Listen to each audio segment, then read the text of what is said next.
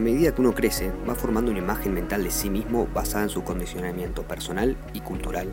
Vivimos conectados con lo que debemos ser y no con aquellos que realmente queremos hacer. Hay momentos en la vida que decimos presente y hacemos un clic, o mejor dicho, un doble clic. Por eso decidimos transformar nuestra realidad, aceptando plenamente el cambio y sabiendo que estas sensaciones se pueden transmitir a otras personas. Mi nombre es Juan. Y el mío, Luciana. Y juntos te presentamos el primer podcast de Huellas, Doble Clic. Donde recorreremos distintas personalidades que descubrieron nuevas perspectivas para impactar de manera positiva en su ser, en el otro y en su comunidad. Soy quien soy y no quien debo ser. Soy quien soy y no quien quieren que sea mostrarnos tal y como somos, mostrarnos como sentimos que somos. Esto no debería ser condenado, aunque muchas veces lo sea. A veces salir del closet y asumir una sexualidad diferente a la que nos imponen es un acto de valentía que pasa desapercibido. Los invitamos a que escuchen la historia de Sofía y Alexia, una historia sobre la lucha de identidad y sobre ser fieles a uno mismo.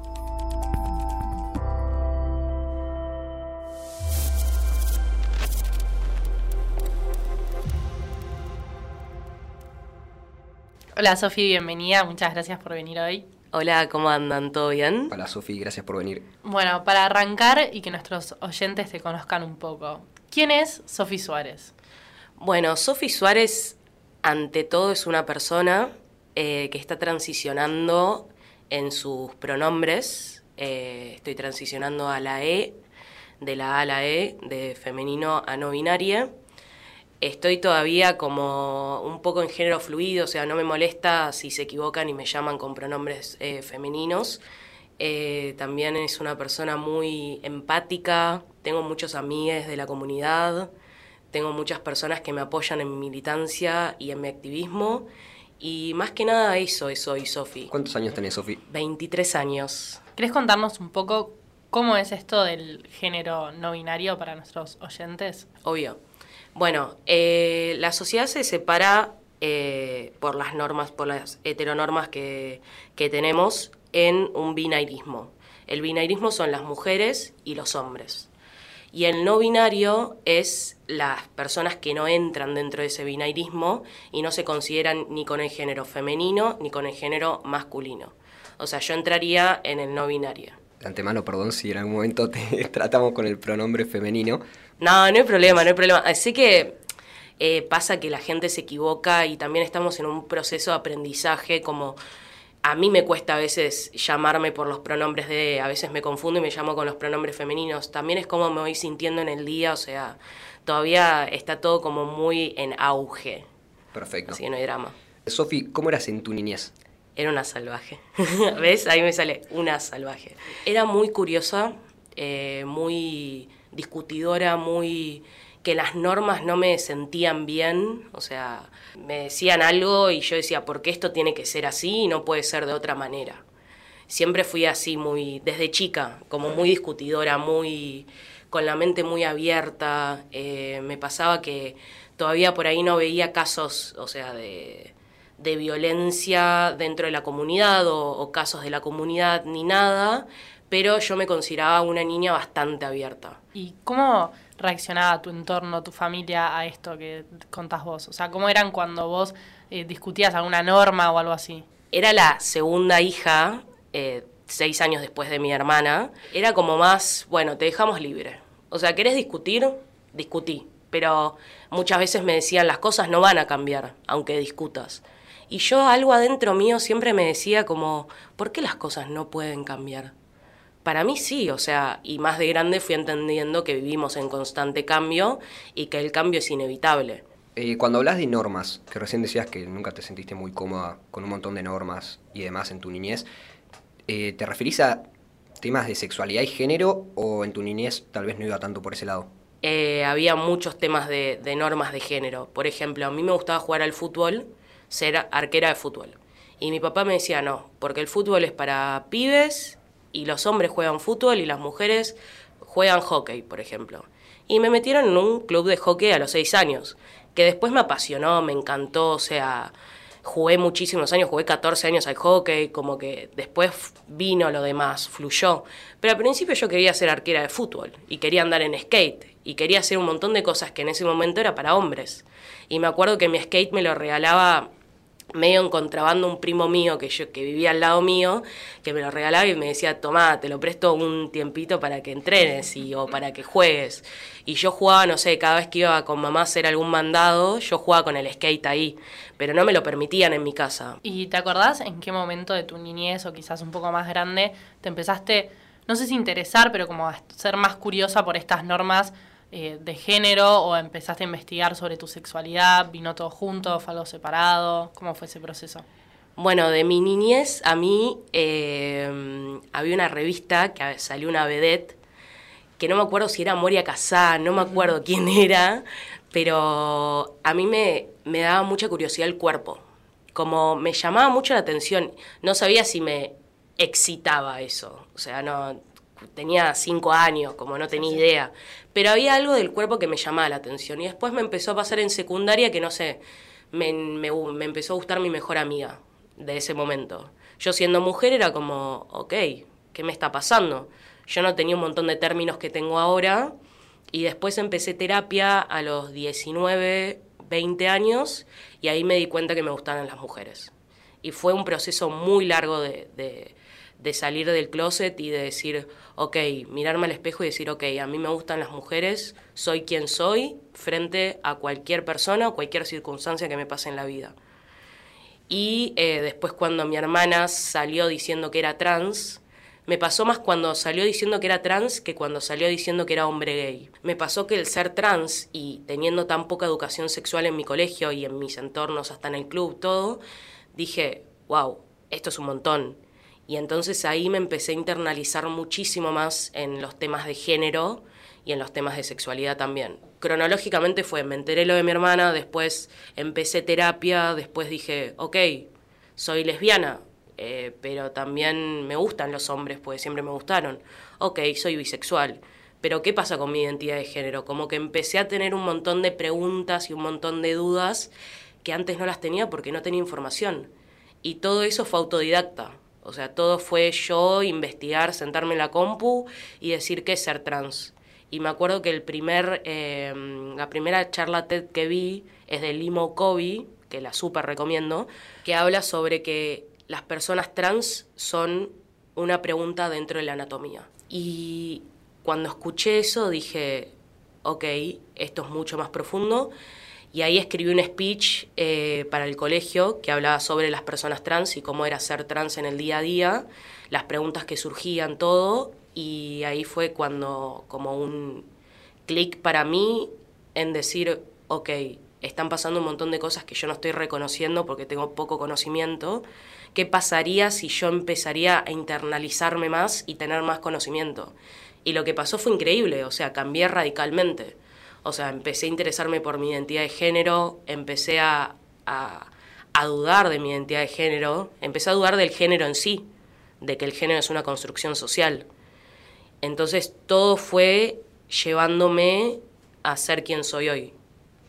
Recién nombrabas a tu hermana. ¿Nos querés, querés que volvamos un poco para atrás y nos contás cómo está compuesta tu familia? Eh, bueno, mi familia está compuesta por mi papá, mi mamá, mi hermana Alexia, que falleció, eh, mi novia Camila, mi gata Tita y mis amigas. Para mí mis amigas son mi familia, así que también está compuesto por ellos. Eh, Alexia era trans, ¿no? Alexia era mujer trans, sí. Sí, sí. Y antes también nos contabas que cuando ella te contó que, que, que, era trans, fue como un impacto al principio por la falta de información. ¿Vos te lo tomaste así? ¿Cómo se lo tomaron tus papás? Yo me lo tomé eh, muy abierta en ese momento, en sentido, ok, no entiendo, pero lo acepto. Porque es algo que no entiendo, porque sé que hay información que yo no tengo. Entonces lo acepté. Mi papá, en cambio, eh, no lo aceptó. Eh, fue muy duro para mi hermana porque ella estaba pasando por una depresión en ese momento. Y, y nada, al principio era solo la veía cambiarse, vistiéndose como mujer, y mi papá decía, no puedo creer cómo te estás vistiendo, como pequeñas cosas, y en un momento le dijo, no quiero que vivas más acá. Y le cerró las puertas de mi casa. Y ahí se fue a vivir con mi mamá, que mi mamá en ese sentido, lo mío y lo de mi hermana lo entendió mucho más, pero también porque no vivíamos con ella. Entonces como que tenía eso de, ok, si no lo entiendo se van a ir, como que nunca, nunca tuvimos una muy buena relación con mi madre en ese sentido. Pero como mi mamá es distinta, es, eh, ella es artista, estudió profesorado de Bellas Artes, o sea, viene por otra rama, supo entender más como nuestras inquietudes en nuestra sexualidad y cuando le empezamos a explicar, más yo le, le, empecé a explicar qué era la identidad de género, qué era la sexualidad, empezó a entender y empezó a comprender y empezó a empatizar más, que es lo que mi papá no hace hasta el día de hoy. O sea, mi hermana falleció hace tres años y mi papá lo sigue sin hacer y, y, la sigue llamando Alexia con pronombres masculinos, por ejemplo. Como que eso fue muy duro para ella. ¿Nos querés contar un poco cómo fue el proceso de Alexia? O sea, ella nació en realidad con lo que sería género masculino, si se quiere, y transicionó hacia... Femenino. A femenino, claro. Claro. Una mujer trans. Pero ¿nos querés contar un poco cómo fue su proceso? Bueno, eh, ella transicionó de grande, lo cual a mí al principio me sorprendía un poco porque yo dije, yo veía casos de niñas que transicionaban de, de chiques y era como, ok, ¿por qué a vos justo te surgió esto ahora? Y me di cuenta que fue de vuelta por la falta de información. O sea, cuando vos te vas teniendo información, vas transicionando también a ese ritmo. Para que se entienda textual, era muy amanerado, muy me gustan las Barbies, me gusta esto, me gusta lo otro. Entonces mis papás siempre supusieron que era gay. Y estaba bien, o sea, como que sos gay, te va bien en el colegio, te llevas bien con tus compañeros, como que no tenía nada que ver, nada malo. Y después, en la facultad, eh, cuando dijo que era gay, a los dos años dijo, no, no, no, yo no soy gay, soy trans. Y yo empecé a entender que ella empezó a tener un montón de información por ir a la facultad y un montón de información que ella empezó a, investigar y decir, ok, esto me pasa desde hace mucho más de lo que yo creo. Yo puntualmente decir cuándo le empezó a pasar en su niñez no, no, lo sé, porque es algo que tampoco ella nunca me lo habló y yo nunca la quise invadir en ese sentido, pero empezó a transicionar a los 24 años, o sea, edad cronológica 24 años. O sea, en, un, en una primera instancia se identificaba como hombre gay como y hombre después gay. transicionó. Claro, y después como mujer trans. ¿Y vos cómo la acompañaste en todo este proceso de transición? Ah, muy duro. Eh, la acompañé primero como pude. Como que no hay. Creo que en el acompañamiento no hay bien o mal, sino es al ver sufrir tanto a alguien que amás, es difícil no, no acompañar. Yo al principio no entendía nada, la verdad. O sea, no entendía, tenía 17 años, no entendía nada, no había tenido nada de clases de género. Como desde un día para otro vino Alexia y te dijo, che, soy mujer, empezá a con problemas femeninos, porque ese acompañamiento Claro. también imagino que va desde el lado, o sea, lo empezás a hacer una vez que te, tal vez lo comunican, pero ¿de qué forma lo comunicó y cómo fue el proceso? Me acuerdo que ella estaba muy deprimida. Había terminado ya la facultad y tenía que entregar la tesis. La había terminado a los 22 y le llevó dos años hacer la tesis. Estaba muy deprimida y yo no entendía. Yo le decía, no entiendo por qué estás tan deprimida. O sea, era algo también genético que tenía, como que, bueno, muchos factores. Pero me dijo, en un momento, eh, porque yo soy mujer y no sé cómo comunicarlo. Yo dije, ¿cómo sos mujer? No entiendo. Y ahí me dijo como soy, no me lo dijo como mujer trans, me dijo yo me siento mujer por adentro, pero mi fisiología no me acompaña.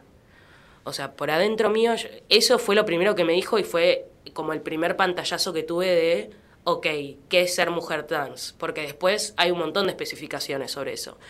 Pero fue como yo por dentro me siento una mujer y por afuera mi fisiología no me acompaña. O sea, eso fue lo primero que me dijo. Y quiero que me empieces a llamar con los pronombres femeninos. Eso fue lo primero. Y de ahí me equivoqué dos veces, dos veces le dije él, mi hermana era tajante, o sea, si te equivocabas era como que te miraba con una cara de orto que decías, acá fui. Entonces yo me equivoqué dos veces y no me equivoqué nunca más. Eso fue como lo primero que me dijo ella. Ni ella tampoco sabía, ni siquiera me dijo soy mujer trans, me dijo me siento mujer, así. Y cuando alguien te dice me siento de tal manera es como, ¿cómo voy a evadir que vos te sientas como te sientas, no? ¿Y cómo era Alexia? Alex era increíble. muy creativa, la persona más inteligente que conocí en mi vida, sabía de todo. Era medio narcisista porque sabía tanto y sabía tanto más que el otro que siempre te lo hacía saber. No era tan de compartir su conocimiento, sino de, yo sé esto, vos no lo sabés. Le teníamos una relación muy linda, eh, de amor, de hacíamos música juntas. Eh, siempre cuando uno tenía un proyecto era como, no, con este proyecto la vas a pegar y va a estar genial. Y cuando otro tenía un proyecto me decía a mí lo mismo. Y era como un ida y vuelta de, de una relación muy linda que al principio costó porque cuando éramos chicas no nos llevábamos bien, nos llevamos re mal. Pero después cuando fuimos creciendo y entendiéndonos a nosotras desde nuestra sexualidad y nuestra identidad de género, fue como, ok, nos vamos entendiendo, o sea, vamos hablando el mismo idioma que de chicas no nos pasaba. ¿Y cómo fue la vida de Alexia después de transicionar? En realidad, la transición siempre fue parte de su vida, como que nunca hubo un después de transicionar. Eh, la transición es, vos transicionás, y es algo que, que, veo yo y que investigué, transicionás todos los días. Como que la transición no, no es que, bueno, me operé y la transición ya terminó. La transición es toda la vida. O sea, lo que sí fue cambiando fue su perspectiva de, ok, hoy me puedo llamar mujer trans, entonces me habilito a hacer un montón de otras cosas que antes no hacía. Vestirme de manera, o sea, femenina, eh, tener pronombres femeninos, tratarme a mí de otra manera, como eso siento que te habilita la etiqueta de mujer trans y también cuando lo empezás a aceptar es, ok, no sé, ella se mudó con mi mamá y empezó, se cortó el pelo, se lo tiñó de rubio, empezó a vestirse más como mujer, estando en la casa. Después se fue de viaje, se fue a España y después de España se fue a Berlín, porque en Berlín es la capital de la liberación sexual en un montón de cosas. Su transición siguió en Alemania y siguió mucho más intensa, o sea, empezó a tomar hormonas, eh, empezó a ir al psicólogo, al psiquiatra. Eh, empezó a ser una transición más fisiológica, sí. ¿Ella falleció estando en Berlín? Sí, ella falleció estando en Berlín. Por una sobredosis, fue difícil, pero fue medio rara porque yo no sabía que ella se estaba, nada, drogando eh, todos los días, no tenía idea. A mí ella me, decía otra vida que estaba llevando, que era una vida de nada, de salud, se levantaba a la mañana, salía a correr como rutina, eh, después comía vegano, se cuidaba y después cuando nos enteramos que la sobredosis fue por ketamina y MD, a mí me pegó mucho, o sea, yo la pasé muy mal, pero a la vez, como les dije, yo soy una persona muy curiosa. Entonces dije, ok, bueno, ¿para qué sirve la ketamina? ¿Para qué sirve el MD? Y son drogas que sirven para la depresión. Y después encontramos un libro de ella, eh, unos escritos como sus memorias, eran tres páginas, y hablaba mucho de su depresión. Yo lo que creo es que los adictos, o sea, tienen la adicción de querer salir de la realidad, no la adicción a la droga en sí. Entonces yo dije, ok, quería salir de su realidad, una realidad muy complicada, estaba viviendo sola en Berlín, con mis papás no se hablaba, transicionando, ser una persona trans, aparte de eso, tener genética con ansiedad y depresión, porque en mi familia tendemos a tener depresión y ansiedad. Entonces entendí que, que, ok, no la estaba pasando bien. O sea, a mí me hacía, me pintaba una vida a mí de color de rosas, que yo sabía que no la estaba pasando bien en un montón de cosas, pero no sabía hasta qué nivel. ¿Cómo se enteraron de la noticia cuando ella fallece allá estando en Berlín? Nos enteramos de una manera muy rara. Todo pasó un jueves a la noche. Me enteré por Facebook, por una amiga de mi hermana del colegio, que ni siquiera seguían siendo amigas, que le mandó una publicación a una amiga mía, que esa amiga me la mandó a mí, y mm, ahí me enteré que estaba desaparecida. Y lo primero que pensé fue, ok, la mataron. Por todos los casos de transodio que hay en el mundo. Y después me comuniqué con la chica que estaba juntando la información que se llama Jackie, que es ella sí es una amiga de mi hermana Alexia actual. Y Jackie me dijo, me contó que estaba desaparecida desde el lunes, eh, esto fue el jueves, entonces que en toda la semana no supieron de ella. Y después al otro día me llama a la mañana, yo tenía que ir a trabajar a las 9, me llama tipo 8 y me dice que encontraron el cuerpo de una mujer cerca de un parque donde vivía mi hermana. Y ahí me enteré que mi hermana había fallecido. Después fue muy difícil porque yo fui la primera que me enteré de la noticia y yo tenía que notificarla a toda mi familia lo que había pasado. Eh, a todo esto, chicos, nunca manejen estando en un estado como en el que estuve yo ese día, porque es bastante peligroso. Era como que yo estaba en el auto y todo el mundo se redujo a lo que me estaba pasando a mí. Y fui así hasta lo de mi mamá, o sea, en ese estado de paso los semáforos en rojo, no los paso, como que está en un estado muy alerta. Y llego a lo de mi mamá y le digo, mamá, te tengo que contar algo, por favor, sentate. Y no la podía mirar a los ojos. O sea, yo me largué a llorar y le dije, Alexia falleció. Y, y ella se largó a llorar, me dijo, ¿cómo, ¿cómo puede ser? ¿Qué pasó? Le conté todo, le conté que habían encontrado el cuerpo de una mujer cerca de donde ella vivía, a un par de cuadras, eh, que todavía no habían hecho la autopsia, que, que, no habían reconocido el cuerpo, pero lo más seguro era que fuera ella, eh, porque todo coincidía. Y ahí yo le dije, tenemos que llamar a las embajadas, porque ella estaba viendo en Berlín. Entonces ahí yo me encargo de llamar a la embajada de Alemania acá en Argentina, me encargo de llamar a la embajada argentina en, en, Alemania. La primera que nos atendió fue la de España en Berlín, porque nosotros tenemos ciudadanía española. Y eh, se empezaron a encargar de todo y nadie quería reconocer el cuerpo. Las amigas nadie quería reconocerlo porque les parecía muy duro.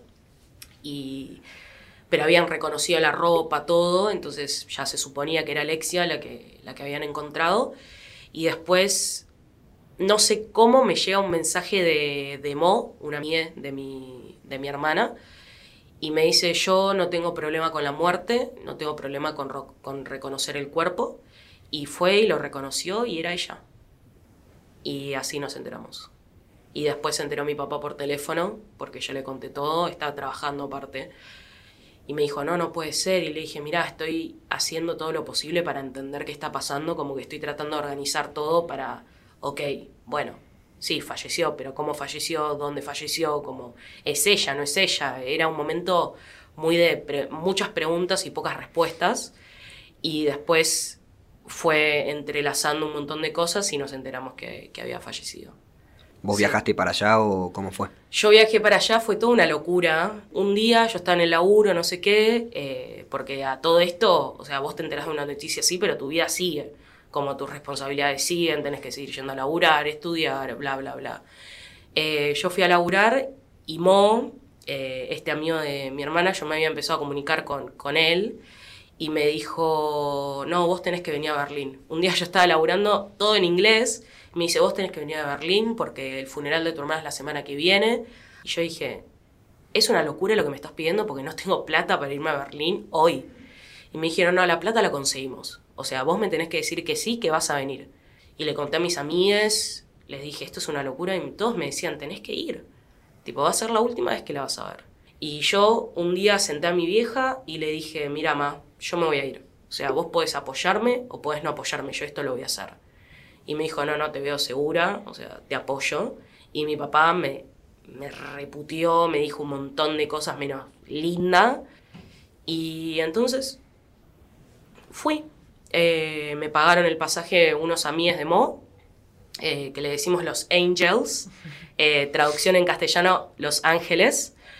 A todo esto, el funeral de mi hermana fue una recaudación que hicieron por Twitter. La persona de la funeraria era una persona trans de la comunidad y sabía la situación de Alexia que no podíamos pagar el funeral, entonces hicieron una recaudación. ¿Y cómo fue que atravesaste el duelo una vez que volviste a Argentina? Y justo volví de Berlín y nos agarró la pandemia. Al principio dije, ok, bueno, voy a llegar a Buenos Aires y van a estar todos mis amigues y me van a dar abrazos y todo, pandemia no pasó. Fueron seis meses de mucha depresión, de, de, un duelo muy heavy porque empecé a replantearme un montón de cosas. Digo, si esta persona no quería vivir, ¿por qué no quería vivir? ¿Por qué perdió esperanza en la vida, no? Y después, eh, la autopsia nos llegó dos años, dos años después por el tema de la pandemia, y en la autopsia decía que había sido una sobredosis no intencional. Entonces estuve dos años con un duelo de suicidio muy heavy, creyendo que se había suicidado, porque también retomo un poco, había dejado unas notas que decían sobre su depresión y cómo ella se iba sintiendo. También había hecho un grupo en Facebook con un montón de amigas que, que ella se estaba despidiendo porque se iba a ir a Italia y se quería ir a tirar al mar. Como ese era su. Ella, eso era lo que ella quería hacer. Entonces todo indicaba que ella se había suicidado porque no le había contado a nadie, no había pedido ayuda. Después de recibir la autopsia, ¿cambió de alguna forma lo que sentías en ese momento o el dolor era exactamente el mismo? Al principio el dolor era un dolor que no podía controlar, que, mis amigos saben. Yo llamaba a mis amigos y les decía, me voy a morir de dolor. O sea, tengo el corazón roto, como que había momentos que el dolor era tan, tan fuerte y tan grande que era incontrolable. Y ahí empecé a entender que también tenía que fluir con el dolor. Y entendí que el dolor lo tenía que volver a convertir en amor, porque Alexia se había llevado un amor o sea, la mitad de mi identidad fue por Alexia, que la tengo. Y ella se había llevado un amor muy grande dentro mío. Entonces fui transicionando y, y cambiando y mutando ese dolor amor, pero desde otra perspectiva. O sea, hoy siento, por ejemplo, que puedo empatizar mucho desde el dolor con gente que antes no podía empatizar. Y es muy importante empatizar desde el dolor, porque siempre hablamos de, de la felicidad y del amor y todo. ¿Y dónde queda el dolor? de las pérdidas. Pérdidas individuales, pérdida de un laburo, pérdida, cualquier pérdida, o pérdida de una persona que amas muchísimo. ¿Cómo sentís que influyó en lo que sos hoy?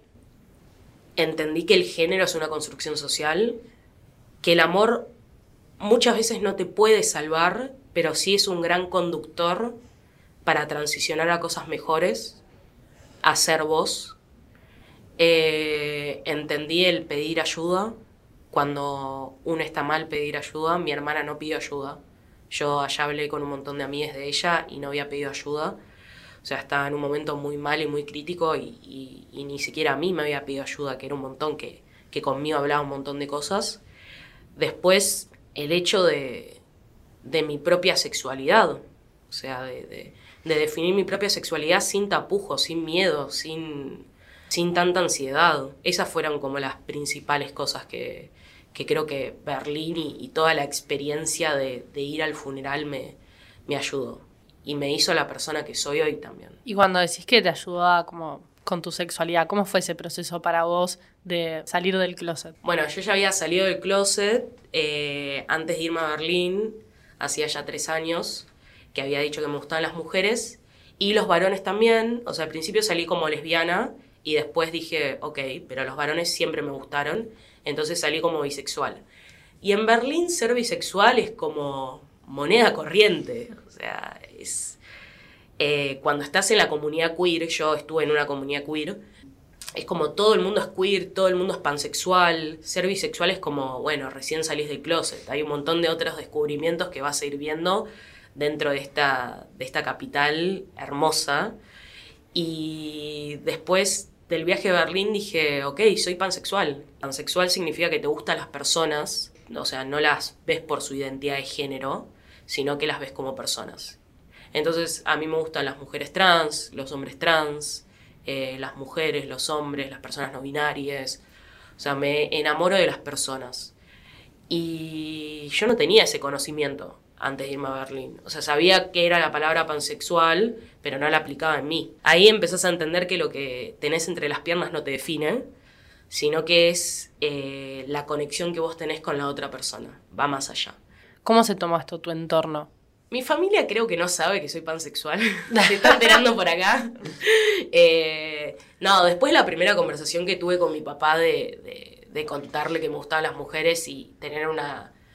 tener un una respuesta de él tan negativa fue como, la verdad que no te voy a contar más nada. O sea, quedó ahí, como te enterarás por las redes, te enterarás por otras cosas, pero yo no te pienso contar. Y era como, ¿por qué a la gente que es heterosexual no tiene que contar sobre su sexualidad, pero la gente que, que sí, que es homosexual, tiene que contar sobre su sexualidad? Como que entré también un poco en esas preguntas Y mis amigos me empezaron a joder bien. Se lo tomaron re bien, todos mis amigos se lo tomaron re bien.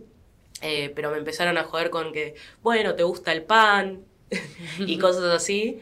Em, pero me preguntaba, me decía, bueno, pero ¿qué es ser pansexual? O sea, ¿qué, quién, ¿a quién te gusta vos? ¿Con quién estarías vos? Como me empezaron a hacer preguntas y creo que me hizo un espacio y tomé un espacio en el mundo que es de educar. Porque yo soy la primera persona para muchos que soy pansexual dentro de mi círculo. O sea, mi círculo son casi todas personas heterosexuales, cis. Eh, cis significa que estás alineado con tu género, el género que te dieron al nacer y cómo vos te identificás, estás alineado, o sea, si sos si naciste con género femenino, o sea, estás alineado toda tu vida con género femenino y sos mujer, y si naciste con género masculino, estás alineado toda tu vida a ser hombre. Y, yo soy la primera persona como la que rompe con esquemas y, me, y me expongo al mundo y me muestro el mundo y me percibo yo de tal manera que educo a la gente.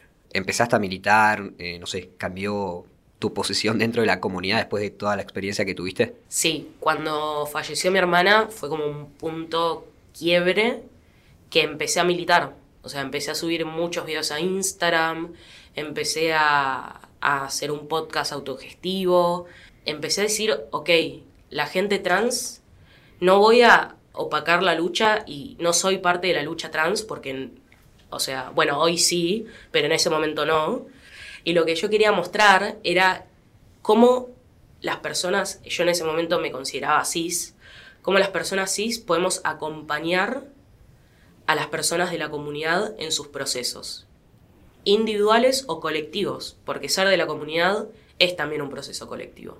¿Por qué te parece importante el activismo militar? Algo que digo siempre, eh, que me parece muy fundamental, es que lo que no se nombra no existe.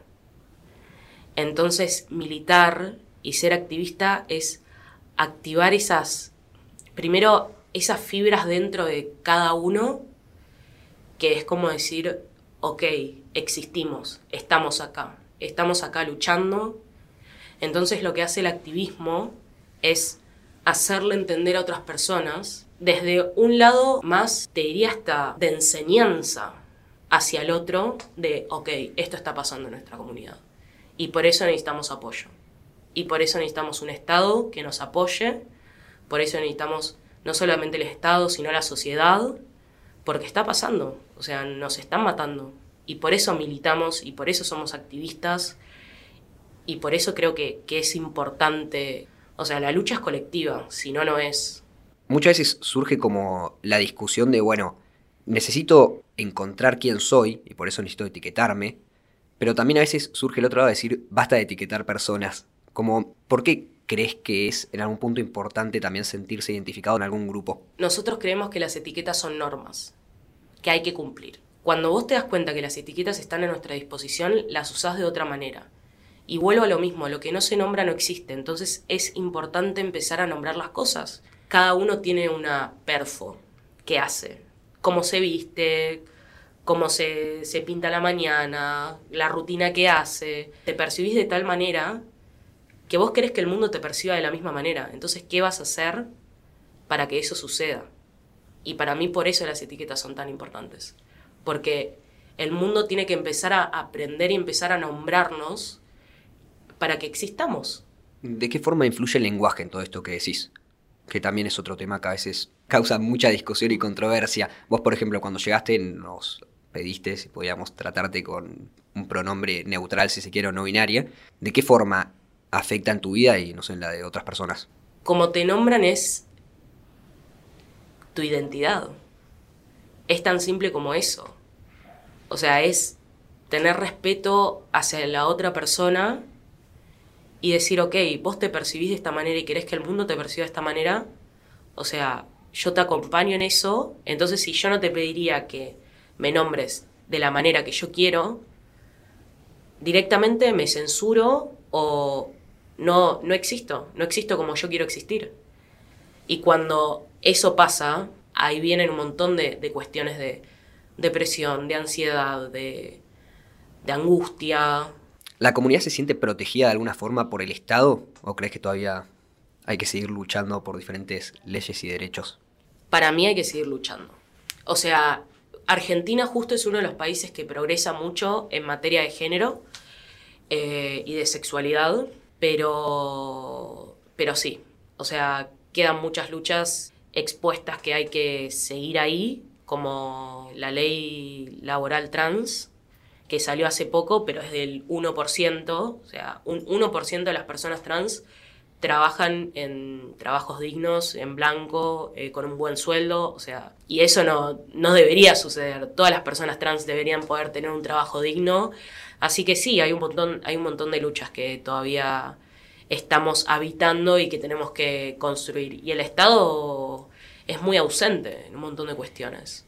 Hace poco me estaba contando mi novia que quemaron un lugar eh, acá en Buenos Aires, que era de las personas trans, que un lugar donde iban a dormir, donde iban a hacer sus cosas, y la quemaron. Tipo, lo prendieron fuego. Antes dijiste que, mm, que no serías quien sos hoy si no hubieses tenido a Alexia en tu vida. ¿De qué forma está presente hoy Alexia en tu vida y en la lucha y en la militancia? Bueno, Alexia está presente en todo. Alexia fue medio la que me metió en todo este lío. No, mentira. No, Alexia es, yo siempre digo que es la mitad de mi identidad, porque Alexia me, me enseñó qué es la sexualidad, me abrió un camino muy grande a la identidad de género, me abrió un camino muy grande a la militancia, al activismo. Alexia era arte, entonces compartíamos mucho de, de cantar y hacer canciones que tengan que ver con lo que nos pasaba y Alexia es, es todo. Es todo lo que hago, lo hago por, por ella y por mí, pero lo hago con amor. ¿Qué mensaje te gustaría dejarle a nuestros oyentes? Bueno, el mensaje que les dejaría es que se apoyen, que sepan pedir ayuda, que se apoyen en la gente que sí los acepta y empezar a entender que tu familia no es solamente tu familia de sangre, porque muchas veces tu familia de sangre no te acepta, como me pasó a mí en mi caso. Entonces empezar a construir tu propia familia, todo desde el amor y desde la comprensión, también desde el dolor, que es que no te acepten en los lugares que antes creías que el amor era incondicional. También empezar, esto va más para los padres y las madres, empezar a entender qué es el amor incondicional. O sea, ¿qué le llamamos amor incondicional? Porque después cuando un Ige sale diciendo que es trans o sale con una sexualidad que no es la heterosexualidad, ahí es cuando empiezan los problemas para los padres y las madres. Y también educarse, buscar información, hay mucha información y hay mucha desinformación también. Y también averiguar cursos, en Amnistía Internacional hay un montón de cursos de diversidad. Y averiguar y de construir y empezar a sembrar dentro de nuestra cabeza conceptos que antes no estaban ahí. Me encantaría que, que entiendan que muchos lugares en los cuales nos tienen que enseñar, las escuelas, los clubes, nos tienen que enseñar sobre estas temáticas, no nos enseñan. Entonces que las charlas se tienen que dar en las mesas chicas. Las mesas chicas que son en tu facultad con tus amigues, en una comida con tu familia o en una comida si vivís solo con tus amigues. Que estas charlas se lleven a las mesas chicas que es ahí donde más frutos sacamos. Si tienes algún consejo para darle a alguien que está descubriendo su sexualidad, en base a tu experiencia personal, obviamente, ¿no? Eh, que todo es un proceso. Eh, yo lo fui entendiendo así. Creo que cuando vas entendiendo tu sexualidad, como que vas bajando un poco la ansiedad, o sea, vas entendiéndote más a vos, entonces como que esas tristezas y esas incongruencias que antes tenías adentro tuyo se van como apaciguando y creo que es entender que nada es que nada es quieto, que todo es mutable, que todo cambia, que el cambio es inevitable. Me acuerdo que cuando yo me enteré que, que me gustaban las mujeres, me lo enteré en terapia. Y yo estuve tres sesiones llorando, desconsolada, diciendo, ¿cómo me gustan las mujeres? O sea, esto está mal. Y mi psicóloga me decía, no está mal, es quien te gusta y es con quien te sentís cómodo vos. Toda esa angustia se fue apaciguando y, y cuando vas entendiendo quién sos y cómo te percibís y cómo te querés percibir ante el mundo, toda la ansiedad, toda la depresión, todo se va apaciguando un poco más. No digo en su totalidad, porque depende de cada persona, pero te vas entendiendo más vos. Y es un camino de descubrimiento y es un camino de desconstrucción también. La vida es un camino de desconstrucción. Escuchaste Doble Clic, un podcast original de Huellas, conducido por Luciana Arcés y Juan Ferrucci, con la producción general de Iván Orlov y Candela León. Si te gustó, seguinos. Te esperamos en el próximo episodio. Agradecemos al gran equipo de profesionales de Huellas que hacen que sigamos contando historias que están cambiando el mundo.